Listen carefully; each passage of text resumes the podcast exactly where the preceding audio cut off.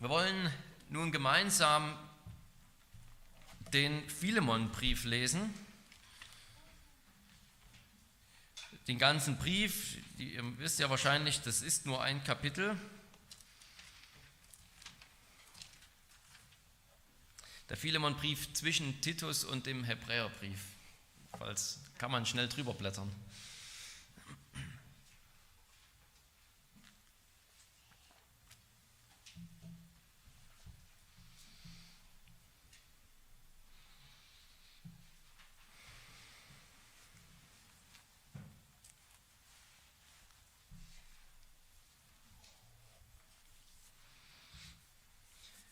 Paulus, ein Gefangener Christi Jesu, und Timotheus, der Bruder, an Philemon, unseren geliebten Mitarbeiter, und an die geliebte Appia und Archippus, unseren Mitstreiter, und an die Gemeinde in deinem Haus. Gnade sei mit euch und Friede von Gott, unserem Vater und dem Herrn Jesus Christus.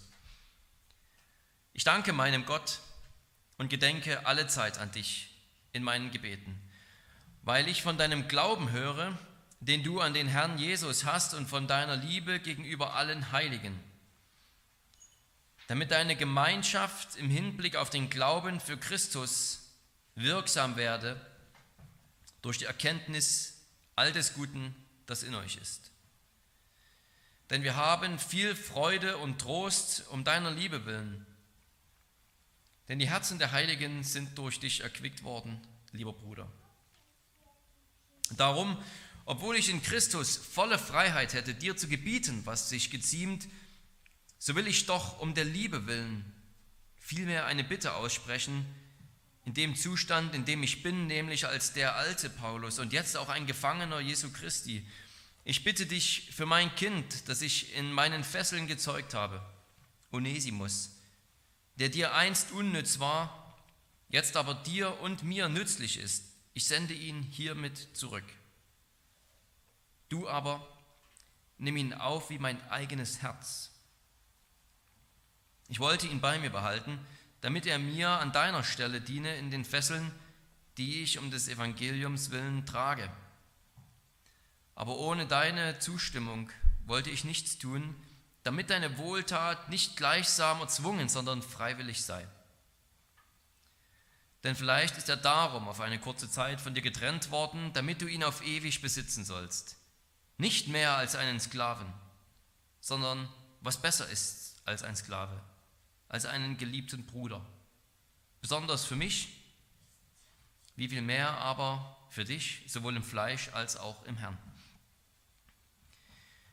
Wenn du mich nun für einen hältst, der Gemeinschaft mit dir hat, so nimm ihn auf wie mich selbst. Wenn er dir aber Schaden zugefügt hat oder etwas schuldig ist, so stelle das mir in Rechnung. Ich, Paulus, schreibe es eigenhändig, ich will es erstatten. Ich will ja nicht davon reden, dass du auch selbst dich mir schuldig bist. Ja, Bruder, lass mich von dir Nutzen haben im Herrn, erquicke mein Herz im Herrn. Im Vertrauen auf deinen Gehorsam schreibe ich dir, weil ich weiß, dass du noch mehr tun wirst, als ich dir sage. Zugleich aber bereite mir auch eine Herberge, denn ich hoffe, dass ich euch geschenkt werde durch eure Gebete.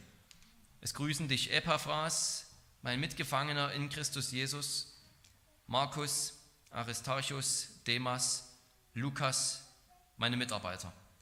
Die Gnade unseres Herrn Jesus Christus sei mit eurem Geist. Amen.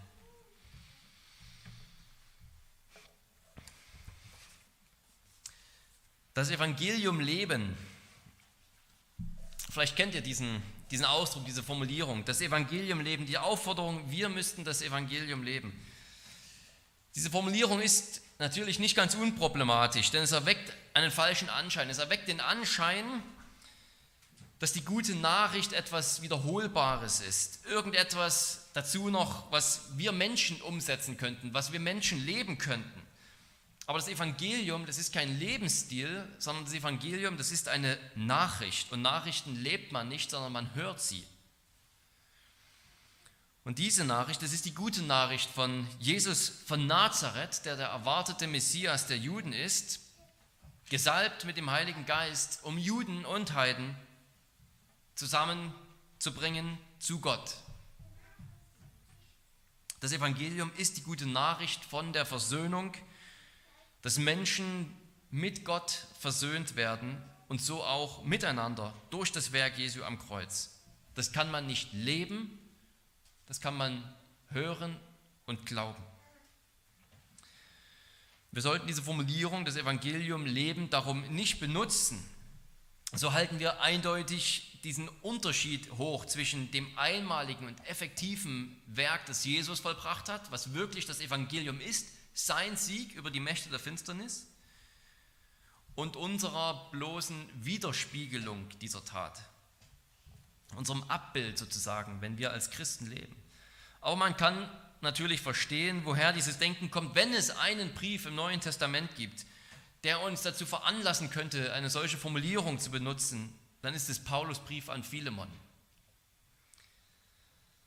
In diesem kleinen, ganz unscheinbaren Brief, über den man eben meistens, wie gesagt, sogar hinwegblättert, wenn man durch die, durchs Neue Testament blättert,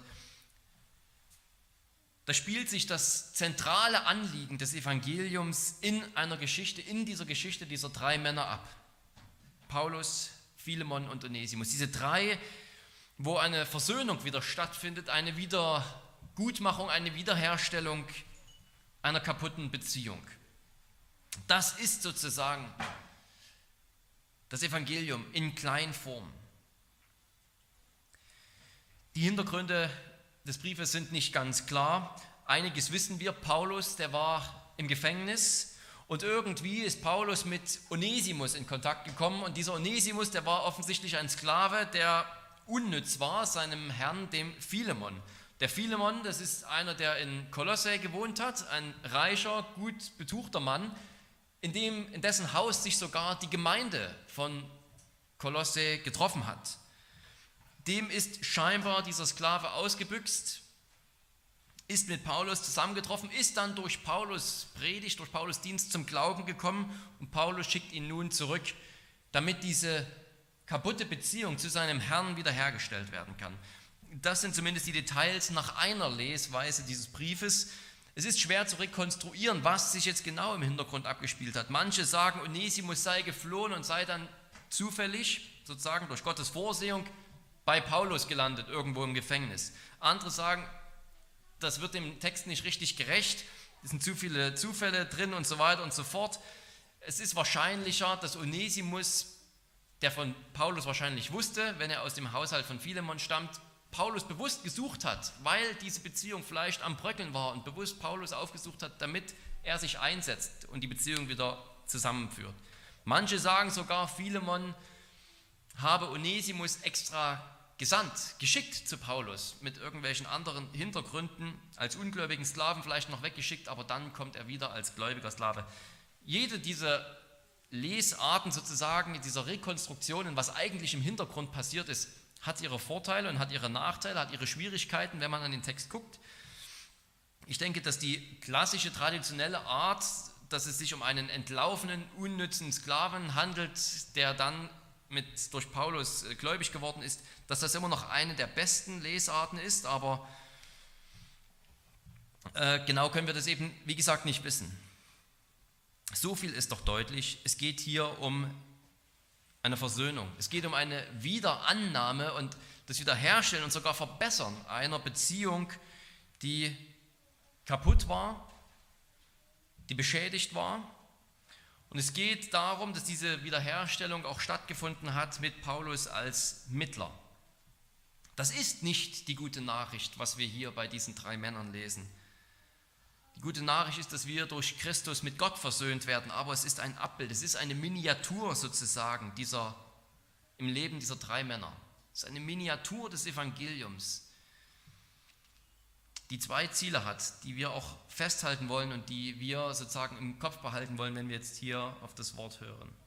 Erstens sollen wir natürlich durch diese Miniatur unseren Blick auf das große Original richten. Wir sollen erkennen, wie die Versöhnungstat Christi aussieht und wie wir durch ihn mit Gott versöhnt wurden. Und wir sollen zweitens natürlich auch unser Denken erneuern lassen, wie Paulus es in Römer 12 sagt. Unser Denken erneuern lassen, damit wir selbst immer mehr wie Christus werden, immer, immer Christusförmiger, wie Paulus uns das hier vorlebt, auf wunderbare Weise. Diese zwei Dinge wollen wir also im Kopf behalten und verfolgen, dass wir das große Original der, der Versöhnungsgeschichte zwischen Gott und Mensch im Blick behalten, durch Christus, und dass wir durch dieses wunderbare Beispiel des Paulus hier vor allem, aber auch des Philemon, angeregt werden, selbst so zu leben und eine solche Heiligung anstreben, eine solche Christusförmigkeit, Kruziform, ja, Kreuzförmigkeit wollen wir in unserem Leben zur Schau stellen. Darum wollen wir uns in diesen, diesen Brief in drei Punkten anschauen, in drei Punkten ansehen, wie eine kaputte Beziehung hergestellt wird. Zuerst wird sie, gehen wir auf die Motivation ein. Sie wird hergestellt freiwillig und aus Liebe. Und das ist ein total wichtiges Prinzip, so dass Paulus es sogar zweimal anspricht in diesem Brief und mehreres dazu zu sagen hat. Ist von mehreren Seiten beleuchtet. Philemon soll Onesimus aus freiem Antrieb wieder aufnehmen und aus Liebe. In den Versen 8 und 9 sagt Paulus zuerst, dass er keinen Gebrauch von seiner apostolischen Autorität macht.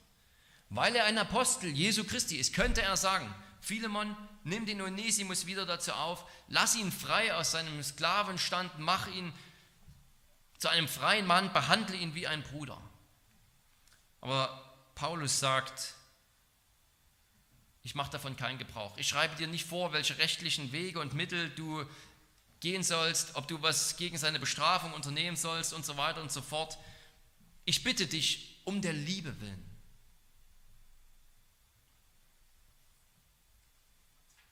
Ich könnte von meiner Autorität Gebrauch machen, aber ich bitte dich nur als ein Freund, als ein alter Mann, als dein Mitarbeiter, damit die Liebe hier erstrahlen kann.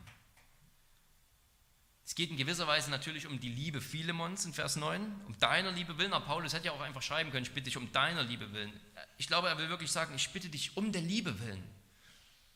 Damit die Liebe zum Strahlen und zum Scheinen kommt. Und das ist ein Moment für zwei Optionen sozusagen. Die eine Option wäre unfreiwilliger Gehorsam, den man nach außen hin zwar gut darstellen kann, aber wo das Herz überhaupt nicht bei der Sache ist. Kurz gesagt, Heuchelei.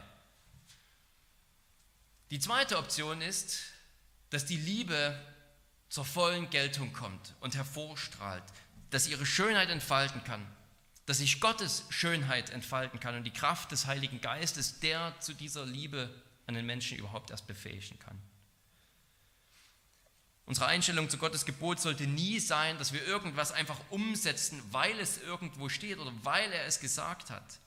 Das war das Problem im alten Bund. Da hat Gott seinen Willen auch bekannt gemacht, indem er ihn sogar mit seinem eigenen Finger auf Steintafeln geschrieben hat. Und was werfen die Propheten Israel vor? Sie sagen, dieses Volk, das naht sich mir mit den Lippen, aber in seinem Herz ist es fern von mir. Dieser rein äußere Gehorsam, der ist kein Gewinn für niemand.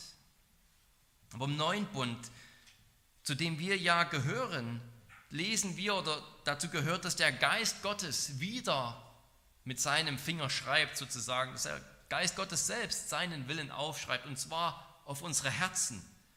Das heißt, in uns selbst in uns selbst ist der Wille da, durch das Wirken des Heiligen Geistes das Richtige zu tun. Er ist nicht nur da, weil irgendwo etwas steht und das tun wir dann, sondern weil der Geist es in uns wirkt und uns in die Herzen reinschreibt, was der Wille Gottes ist. Und tun wir das von uns aus. Es ist da ja dann in unserem Herzen drin.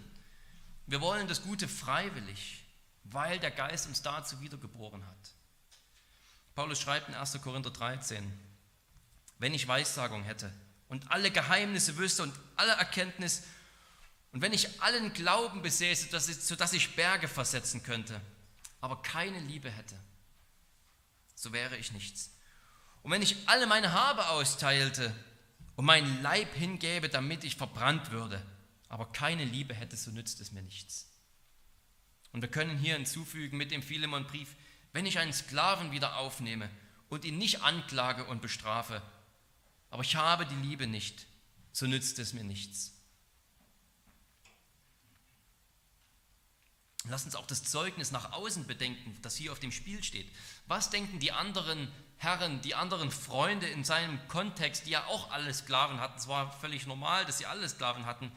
Was denken diese Leute von Philemon, der seinen Sklaven wieder aufnimmt und die dann vielleicht mitkriegen, er macht es widerwillig, er wollte das gar nicht. Und sie fragen ihn, warum machst du es dann? Naja, mein Apostel hat mir es befohlen.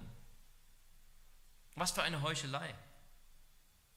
Werden Sie nicht sagen, der macht es doch nur, weil es sein religiöser Guru ihm sagt?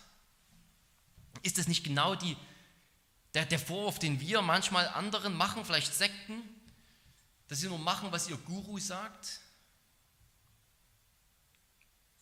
Wenn sie aber sehen, dass Philemon seinen Sklaven wieder aufnimmt, der ihm vielleicht sogar Schaden zugefügt hat vorher, dass er ihn betrachtet und behandelt wie einen Bruder, dann werden sie staunen und werden fragen, Warum sollte das jemand machen?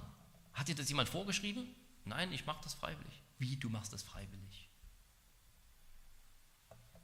Genau dieses Zeugnis wollen wir, dass die Leute vor den Kopf gestoßen werden, sozusagen, durch diese freiwillige, großzügige Liebe. Warum machst du das denn einfach? Ja, weil wir einen Glauben teilen an den Herrn Jesus Christus. Und Paulus spricht noch ein zweites Element an. Er verzichtet nicht nur auf seine apostolische Autorität, die er hier geltend machen könnte, damit es aus Liebe passiert, sondern er nimmt auch seine eigenen Bedürfnisse zurück. Auch aus diesem Punkt macht er ziemlich viel. Er sagt, er sagt es ja ziemlich deutlich. Paulus ist alt geworden, er ist ein alter Mann, er sitzt im Gefängnis mittlerweile. Er hat dazu Onesimus noch überaus lieb gewonnen. Früher hat Philemon mit ihm gearbeitet, aber der ist jetzt gerade nicht da. Paulus liebt diesen Onesimus wirklich und Onesimus ist eine echte Hilfe für Paulus. Er kann ihn wirklich gebrauchen. Er kann ihn wahrscheinlich viel mehr gebrauchen, als Philemon ihn gebrauchen kann. Und trotzdem sagt er, ich behalte ihn nicht. Ich schicke ihn zurück, damit diese Entscheidung nicht ohne dich getroffen wird. Paulus ringt sozusagen damit, ja, es sind die zwei Willen in Paulus Brust, die darum kämpfen. Er sagt, ich wollte ihn behalten in Vers 13. Ich wollte ihn behalten, aber ich wollte doch nichts ohne deine Zustimmung tun.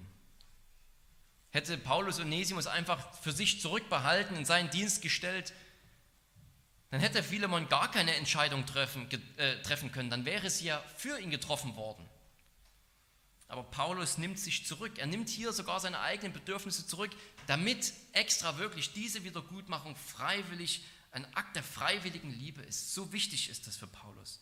Es ist wichtiger, als dass er hier mit seinen eigenen Bedürfnissen sozusagen, seine eigenen Bedürfnisse, die ja wirklich gut waren, auch gestillt werden.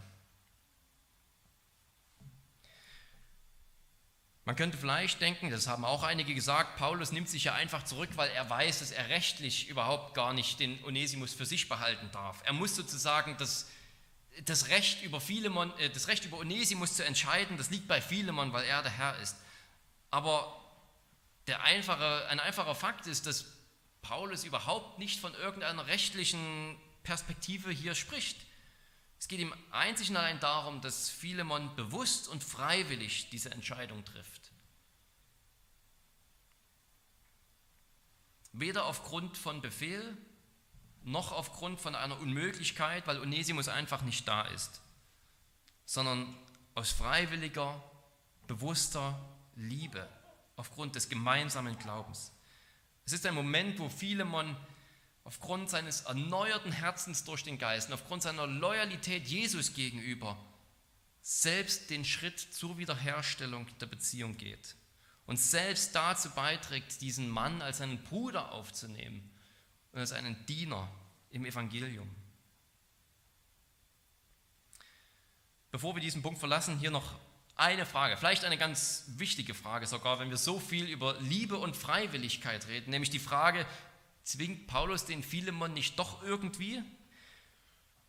Ich meine, wenn es euch so ging beim Lesen jetzt oder auch früher, wie es mir schon manchmal ging, dann denkt man sich, naja, so viel Druck, wie Paulus hier aufbaut, da hat Philemon ja am Ende auch gar keine Wahl.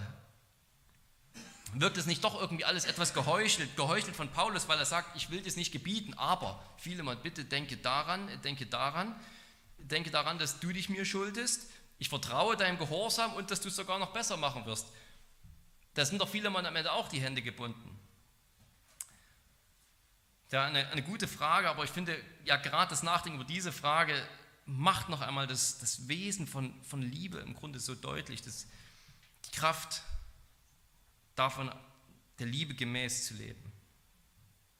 Philemon ist natürlich klar, dass Paulus hier, wie es einer gesagt hat, ein bisschen die Daumenschrauben andreht. Er wird genau wissen, dass Paulus so schreibt, dass er hier etwas nachhilft sozusagen. Aber durch was ist Philemon am Ende gezwungen? Durch was wäre er gezwungen, wenn er sich gezwungen fühlt, genötigt fühlt? Durch Paulus? Nein, sondern durch die Liebe. Die Liebe nimmt ihn gefangen. Paulus macht ihm nur deutlich, indem er die Karten aufdeckt, was sozusagen eigentlich richtig wäre. Er hilft ihm, die Situation einzuschätzen und sagt ihm, was sozusagen der Liebe und dem Wesen und dem gemeinsamen Glauben hier in einer solchen Situation angemessen wäre, was wahrscheinlich das, das Beste wäre. Aber es ist die Liebe am Ende, die den Philemon gefangen nimmt. Paulus sagt ja noch nicht mal ganz konkret, wir wissen nicht mal genau, was Paulus jetzt eigentlich von ihm will. Er ist nicht ganz präzise, er, er sagt nur, es gibt etwas Richtiges, was sich zu tun geziemt. Das gibt es, aber das will ich dir nicht vorschreiben, ich will, dass du es tust. Und er legt ihm die, die Karten quasi offen auf den Tisch. Die Liebe zwingt den Philemon, die Liebe nimmt uns gefangen. Und das ist auch völlig klar, eigentlich muss das so sein. Zu lieben bedeutet immer doch bestimmte Handlungsweisen automatisch nicht zu tun, beziehungsweise andere Handlungsweisen zu bevorzugen. Wenn wir darüber nachdenken, was in einer bestimmten Situation zu tun ist, dann wird uns relativ schnell klar, intuitiv klar, was das Richtige ist, wenn wir die Frage stellen, was entspricht der Liebe. Wenn wir fragen, was entspricht der Liebe, dann wird uns in vielen Situationen relativ schnell und intuitiv klar, was das Richtige ist. Oft kommt ja gerade unser innerer Kampf gerade daher, dass wir wissen, was eigentlich das Richtige ist, was hier dem Wesen Gottes und dem Wesen der Liebe entspricht, aber unser Fleisch sträubt sich noch dagegen. Ja, in einer Ehe ist es klar, Liebe schließt sozusagen das Fremdgehen aus. Das ist völlig klar. Wer hat denn, da zwingt niemanden, wer irgendwer irgendwen, wenn man sagt, du kannst nicht fremdgehen, weil das klar ist. Es ist sozusagen aus dem Wesen der Liebe völlig klar, dass das in einer Ehe tabu ist. Die Liebe, die nimmt uns gefangen. Und das ist nur ein ganz einfaches Beispiel. Paulus macht es hier eben nur offenbar, indem er die vielen Argumente anbringt. Und wir finden es etwas eigenartig, wie Paulus das macht, aber im Grunde stehen wir häufig in der gleichen Situation. Bei einem Streit, bei einer schwierigen Situation, in einer Freundschaft, in einer Ehe, mit einem Arbeitskollegen, dann könnte jemand zu uns sagen, ich will dir ja nicht vorschreiben, was du machen sollst, aber bedenke mal, dass du Treue geschworen hast, bedenke mal, dass Jesus dir so viel mehr vergeben hat, bedenke mal das Zeugnis, das du geben kannst. Dann könnte ich natürlich sagen, na, jetzt schreibst du mir doch vor, was ich zu machen habe. Ja und nein. Ich lege dir nur dar, was du zu bedenken hast. In dem Sinne ja, aber im anderen Sinne nein, weil es ist eben, es sind eben diese Argumente, es ist die Liebe, die dich dazu gefangen nimmt. Es ist die Liebe, die dich doch dazu verpflichtet, die dich quasi dahin führt, was das Richtige zu tun ist. Christus, den wir imitieren wollen, der drängt uns dazu, so zu handeln. Christus verpflichtet uns, Gott verpflichtet uns, indem er sagt, lebe der Liebe gemäß. Lebe dem Evangelium gemäß. Spiegle Christus wieder. Durch Paulus sanften Druck wird hier nur nicht das, wird durch Paulus sanften Druck, sage ich mal, wird nicht das Wesen oder die, die echte Liebe in dieser Entscheidung unterdrückt, sondern er will nur alle Karten auf den Tisch legen, damit Philemon sieht, was sozusagen auf dem Spiel steht und wie viel hier sozusagen im Kontext mitspielt, damit er eine gute Entscheidung treffen kann, aus Liebe und aufgrund des gemeinsamen Glaubens. Paulus könnte auch einfach nur sagen, nimm ihn wieder auf und überlässt es sozusagen ganz der Einsicht Philemons, hier die Lage richtig zu entscheiden. Aber dem fehlen ja sowieso viele Informationen, was alles passiert ist, dass Onesimus gläubig geworden ist und so weiter. Also sagt Paulus ihm, wie sich die Sache verhält und sagt, angesichts dieser Dinge bin ich mir sicher, dass du die richtige Entscheidung treffen wirst, weil ich dich erkenne. Vers 7. Es ist schon oft ein Heiliger durch dich erbaut und ermutigt worden, durch dein Wirken, durch deine Liebe. Paulus will also, dass Philemon und dass wir natürlich freiwillig und aus Liebe Gutes tun.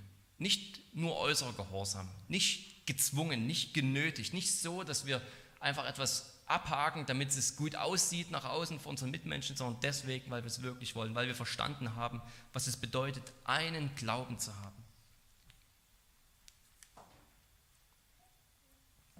Das ist die richtige Motivation, die hinter dieser Versöhnung, hinter dieser Wiederherstellung steht. Und jetzt wollen wir im zweiten uns die eigentliche, im zweiten Punkt uns die eigentliche Wiederherstellung ansehen. Und hier wird vor allem deutlich, dass die eigentliche Wiederherstellung der Beziehung alle Erwartungen übertrifft. Da erkennen wir wirklich die Kraft des Evangeliums, durch das Menschen zu Gott gebracht werden und dann zueinander. Das Evangelium hat immer eine vertikale Komponente. Zuerst einmal, dass es uns zu Gott bringt, mit Gott versöhnt, mit Gott eins macht und dann deswegen automatisch auch eine horizontale Komponente, dass wir mit denen, die auch mit diesem Gott in Verbindung stehen, auch zu tun haben, auch Gemeinschaft pflegen. Und obwohl dieser Brief so kurz ist und uns die Hintergründe quasi fehlen, können wir doch aus diesen wenigen Informationen, die wir haben, ein beeindruckendes Bild äh, zeichnen. Onesimus, das war also dieser Sklave, der von seinem Herrn ausgerissen ist, vermute ich. Und als Sklave Philemons hat er in Philemons Haus schon nichts getaugt, er war unnütz, sagt er. Und schlimmer noch als unnütz, er war ohne Gott in der Welt, er war gottlos. Und Philemon hat er dann dabei noch einen Schaden zugefügt, wahrscheinlich, bei seiner Flucht, vielleicht bestohlen oder wie auch immer. Aber jetzt hat sich alles geändert. Paulus sagt, dass Onesimus sein Kind sei, gezeugt in den Fesseln. Das heißt, dass Onesimus durch Paulus zum Glauben kam, als Paulus eben im Gefängnis saß. Und Onesimus erlebt eine Wiedergeburt. Er wird zu einem neuen Menschen gemacht. Ein neuer Onesimus ist das. Er ist ein Nachfolger Jesu. Er ist ein nützlicher Diener. Er ist ein Diener am Evangelium, der Paulus helfen kann, am Evangelium zu wirken. Und Paulus Liebe für Onesimus und seine Dankbarkeit, so einen Freund zu haben, könnte kaum besser ausgedrückt werden in diesem Brief. Er muss ihn sich wirklich vom Herzen reißen. Aber er macht es, damit der Sklave zu seinem Herrn zurückkommt. Und wie er zurückkommt. Und wie er zurückkommt, nämlich als Philemons Bruder. Paulus wagt hier in ganz vorsichtigen Worten mal die Vorsehung Gottes zu deuten. Das können wir natürlich nicht, weil wir Gottes Gründe nie kennen und wir wissen auch nie, wie alles weitergeht. Aber Paulus sieht hier eindeutig Gottes Hand im Spiel und sagt, vielleicht war es so, gedacht von Gott, dass er dir davonläuft als ungläubiger, unnütziger Sklave, damit du für immer einen neuen, nützlichen Bruder hast. Vielleicht war das von Gott so gemacht, dass er weggelaufen ist, damit du ihn jetzt für immer haben sollst als einen Bruder an deiner Seite. Onesimus gedachte es böse zu machen, Gott aber gedachte es gut zu machen. Philemon, Philemon gewinnt einen Bruder. Für eine kurze Zeit hatte er ihn nicht als einen Sklaven, der ihm abgehauen war und Ärger gemacht hat, um ihn dann für immer, wir könnten sagen, um ihn dann in Ewigkeit zu haben. Denn die zwei sind und werden sein in Ewigkeit Brüder, Brüder im Herrn Jesus. Empfange ihn, sagt Paulus, nicht länger als einen Sklaven, sondern viel mehr als das, als einen Bruder. Liebe Geschwister, hier können wir, hier sollen wir wirklich die, die Kraft des Evangeliums fühlen, dass in Christus nicht mehr Freier ist, noch Sklave, Mann, noch Frau, Jude oder Heide, gebildet oder ungebildet, reich oder arm. Dass all diese Unterscheidungen, die unser tägliches Leben prägen und die unsere Kultur und unsere Politik prägen, diese Unterscheidungen, wo Menschen zum Teil künstlich in Gruppen eingeteilt werden, zum Vorteil einer Gruppe und zum Nachteil einer anderen Gruppe, dass diese Unterscheidung ihre Bedeutung verlieren in der Gemeinde, wenn jemand eine neue Schöpfung in Christus ist. In der Gemeinde, da kochen eben nicht die Herren ihr eigenes Süppchen und die Sklaven sehen zu, wo sie bleiben. Da bekommen die Reichen keine Sonderbehandlung vor den Armen, sondern sie kommen zusammen. Es muss ein unglaublicher Moment gewesen sein, dass der Onesimus, der Onesimus selber wahrscheinlich den Philemon-Brief an Philemon überbracht hat, dass er selbst mit dabei war. Zumindest aus dem Kolosserbrief wissen wir, dass Tychikus auch gesandt wurde, aber mit Tychikus wurde als Briefträger auch Onesimus geschickt, damit er eben über Paulus aufklärt, wie es Paulus geht. Das heißt, Onesimus steht hier da mit diesem Philemon-Brief, gibt ihm Philemon vielleicht in die Hand, ist in dieser Gemeinde wieder da in Philemons Haus und er, er hat dort diesen Brief dabei, den Paulus an die Gemeinde in Kolosse geschrieben hat, den Kolosserbrief. Den darf Onesimus dann mit Tychikus überreichen. Dann sitzen sie im Gottesdienst und sie hören, was Paulus da geschrieben hat in Kolosser 3. Belügt einander nicht. Da ihr den alten Menschen mit seinen Handlungen ausgezogen und den neuen Menschen angezogen habt, der erneuert wird zur Erkenntnis nach dem Bild dessen, der ihn erschaffen hat. Da ist weder Grieche noch Jude, weder Beschneidung noch unbeschnitten sein, weder Barbar noch Sküte, Sklave, Freier, sondern Christus alles und in allen überbracht von einem Sklaven, der der Bruder wurde in dieser Gemeinde. Alles dreht sich um Christus und er ist durch den Glauben in allen.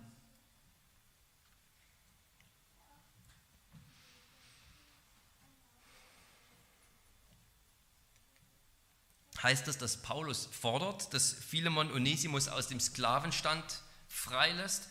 Das ist eine Riesendiskussion unter den Auslegern gerade für uns moderne Leser, die die, die Übel des Sklavendienstes und des Menschenhandels auch nochmal ganz, ja, noch sehr intensiv kennen, für uns ist es nahezu undenkbar in der modernen Welt, dass Paulus hier nichts dazu sagt. Und es ist sozusagen, es wird Paulus vorgeworfen, dass das hier sein blinder Fleck ist. Warum sagt Paulus das nicht?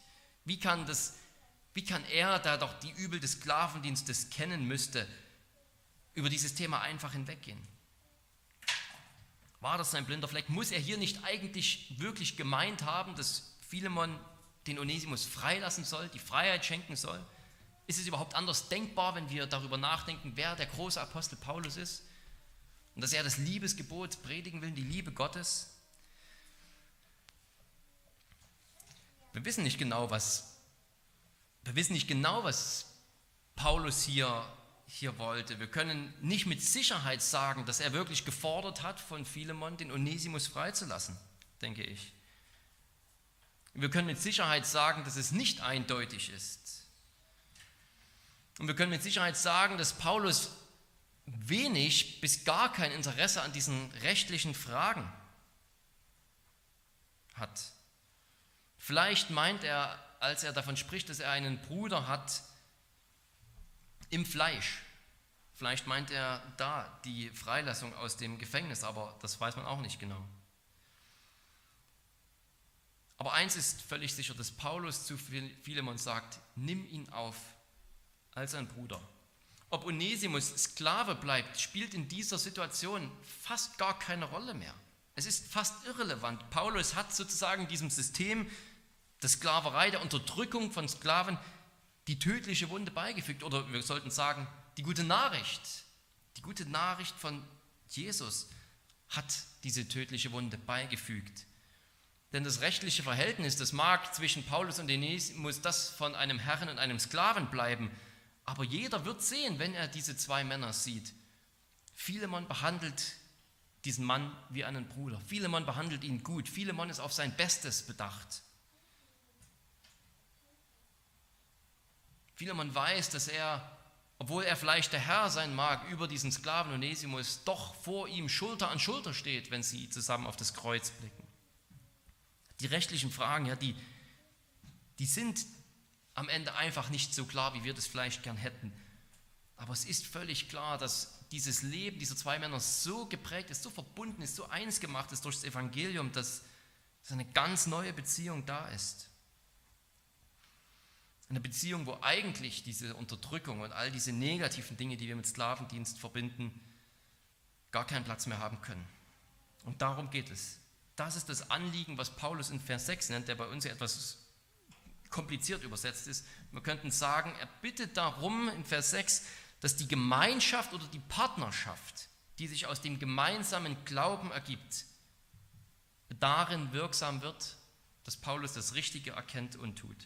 Der gemeinsame Glaube, der schafft eine Gemeinschaft, der schafft eine Partnerschaft, die in der Erkenntnis und im Tun des Richtigen dann Ausdruck bekommen soll.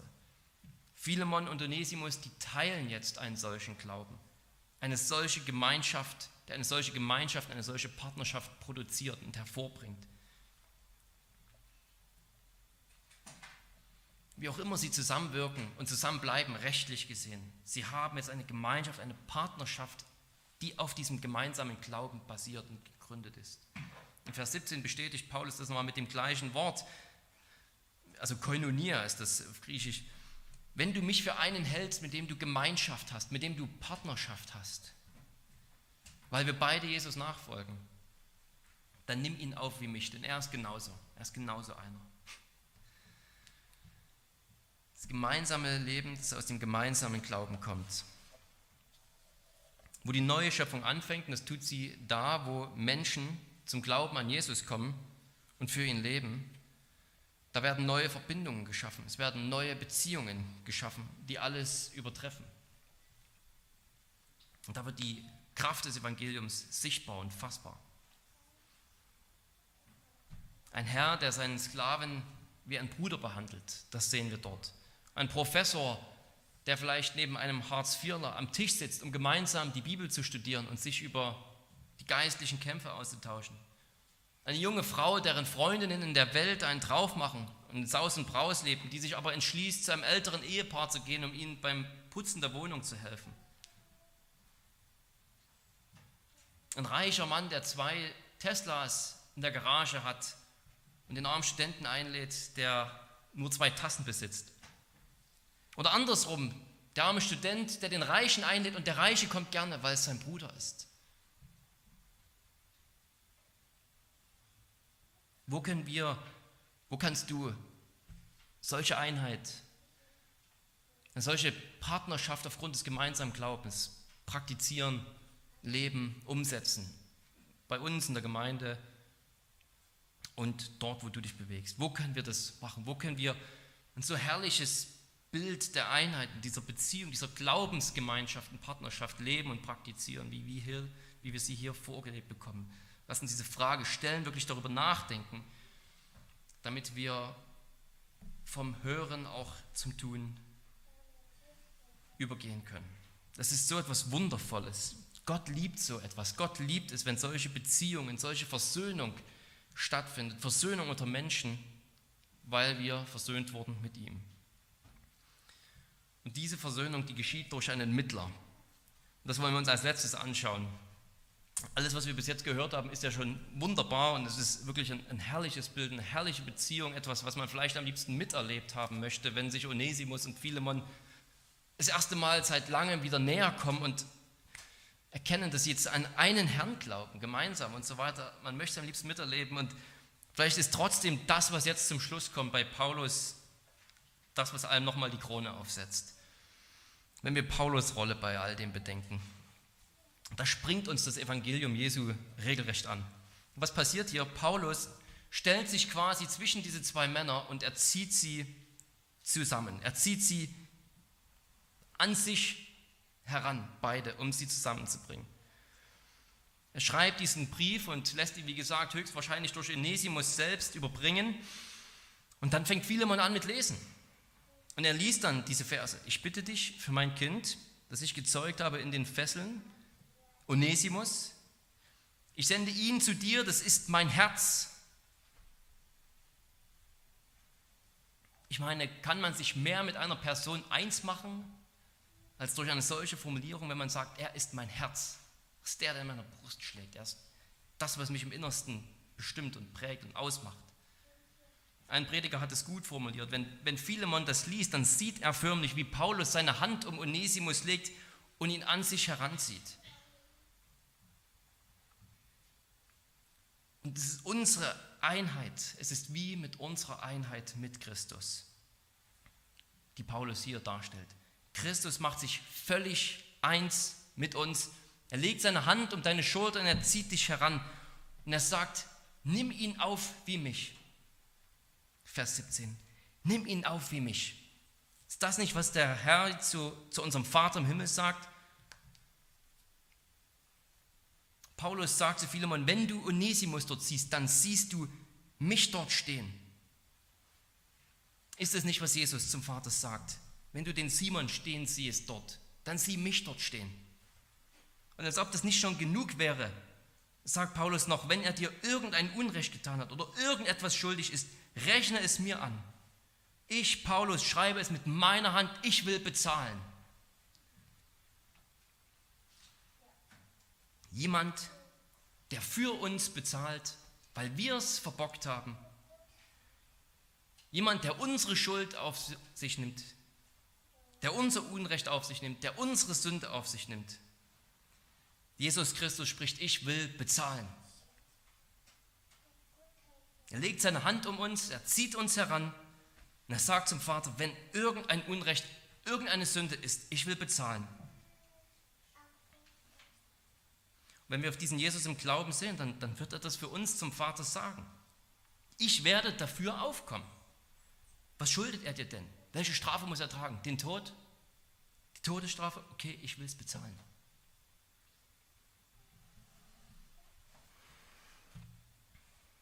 Und dann nimmt Paulus, nachdem er Onesimus an sich herangezogen hat, seine andere Hand und legt sie um Philemons Schulter.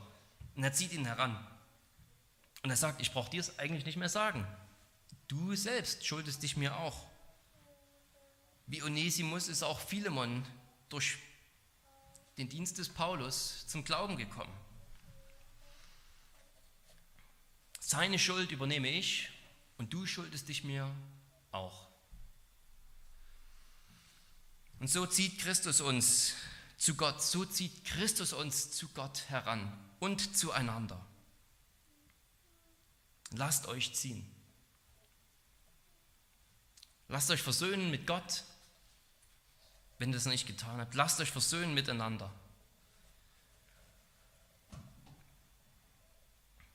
Kein Wort verliert Paulus in diesem Brief darüber, was Jesus am Kreuz von Golgatha getan hat. Kein, mit keiner Silbe erwähnt er sozusagen wirklich das heilsbringende Werk Christi. Und doch sehen wir daran, wie Paulus handelt, das Evangelium mit fetten Pinselstrich hier vor die Augen gemalt. Er lebt das Evangelium nicht, aber einen größeren Richtungspfeil könnte Paulus gar nicht mehr aufstellen für uns. Seht ihr das Evangelium?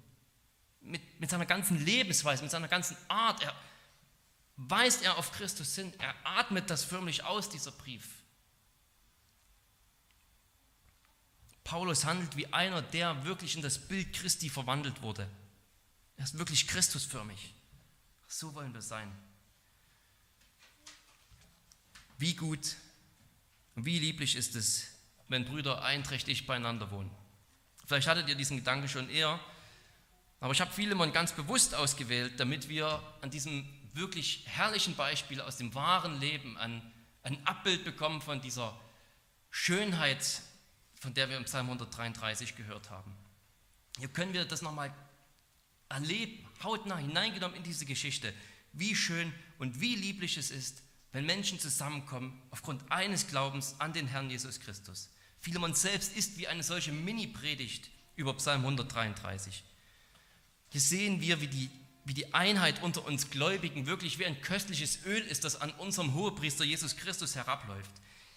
Diese Einheit hier zwischen diesen drei Männern, diese Wiederherstellung dieser Beziehung über alle Maßen hinaus, besser als es jemals vorher jemals war, das läuft hier sozusagen an Jesus, an seinem Evangelium herab, weil es alles seine Frucht ist. Es ist sein Duft. Er trägt diese Einheit unter Glaubensgeschwistern wie einen herrlichen Schmuck, weil das genau sein Werk ist. Genau darum ist er gekommen. Es ist der Schmuck seines Sterbens, der Schmuck seines Auferstehens. Wie ein köstliches Öl läuft es an ihm herab. Die unter uns erlebbare Einheit, es ist der wohlriechende Duft den seine Liebestat für uns abgibt. Wohl uns, dass wir einen solchen Herrn und Meister haben. Wohl uns, dass wir einen solchen Gott haben. Wohl uns, dass wir eine solche Einigkeit haben durch den Glauben an ihn. Die haben wir. Lasst sie uns bewahren, lasst sie uns praktizieren in der Kraft des Heiligen Geistes und durch die Liebe, die das Band der Vollkommenheit ist. Amen.